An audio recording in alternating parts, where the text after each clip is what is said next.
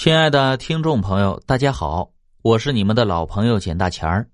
咱们今天要讲的故事叫《抢售红布》。李是我的小学同班同学，就住我家附近，我们一直都是好朋友。直到长大成人，各奔东西。在我读初三的时候，他的父亲从工厂的二楼上摔下来，只有三米高啊，居然摔死了。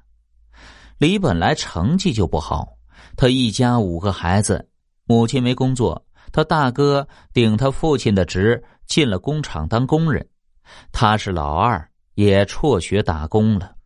三年后，我读高三，正准备参加高考，一天又听他说，他的堂妹，他父亲的亲弟弟的女儿，溺水而死，他死的那一天恰好是。李父亲的三周年忌日。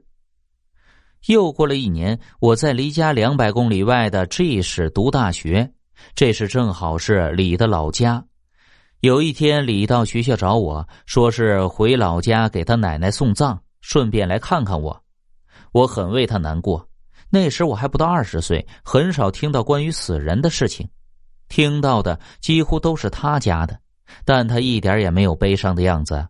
很平静的跟我说起了他家里的事儿。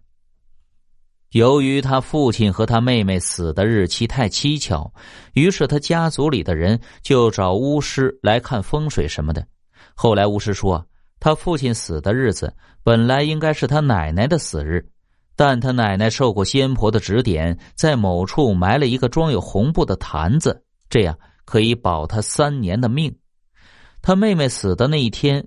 他奶奶照仙婆指点，又埋了一块红布，这块红布又可以继续保他三年的命。丧尽天良啊！用子孙后代的生命来保他仅仅三年的苟延残喘。巫师说：“只要把坛子找到，把红布拿出来烧了，他家里的人就不会再出事了，但他奶奶的命也就完了。”他家里由于接连死了一个壮年又一个少年，也顾不得许多了，赶紧在巫师的指点下找到红布，马上拿出来烧掉。他奶奶也在当天死了。那天我还和他一起去看望了他那个失去女儿的叔叔，他叔叔和婶婶脸上那种丧失爱女的哀伤，十多年后的今天，我依然清晰记得。